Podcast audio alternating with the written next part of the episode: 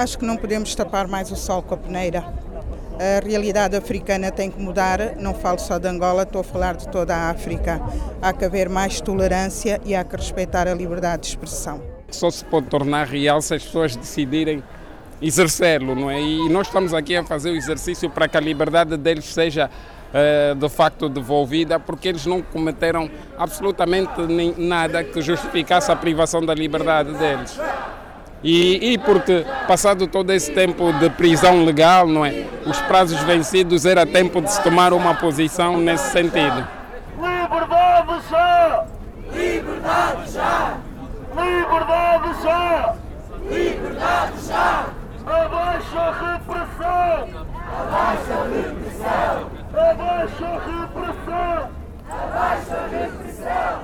Junto-me a esta concentração porque entendo que eh, mais do que liberdade é um direito à vida. E alguém está a morrer.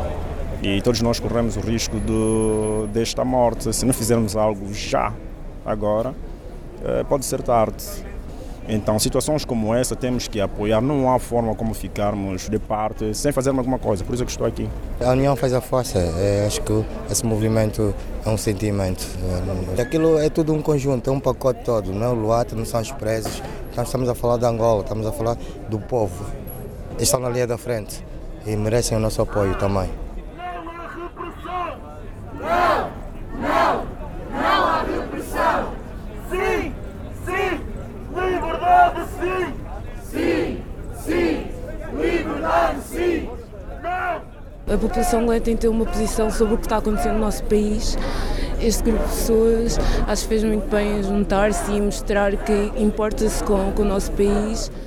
Neste momento crítico, com pessoas em greve de fome há vários dias, é importante juntar mais vozes, tentar galvanizar um maior número de pessoas possível para que isso se resolva rapidamente. Eu acho que encontros destes estão-se a repetir um pouco por todo o mundo, né? a, a, sua escala, claro, mas eu acho que hum, Lisboa, pela, pela relação próxima, devia ser até o, o servir de exemplo até nessa responsabilidade de juntar pessoas e, e fazê-las ter voz.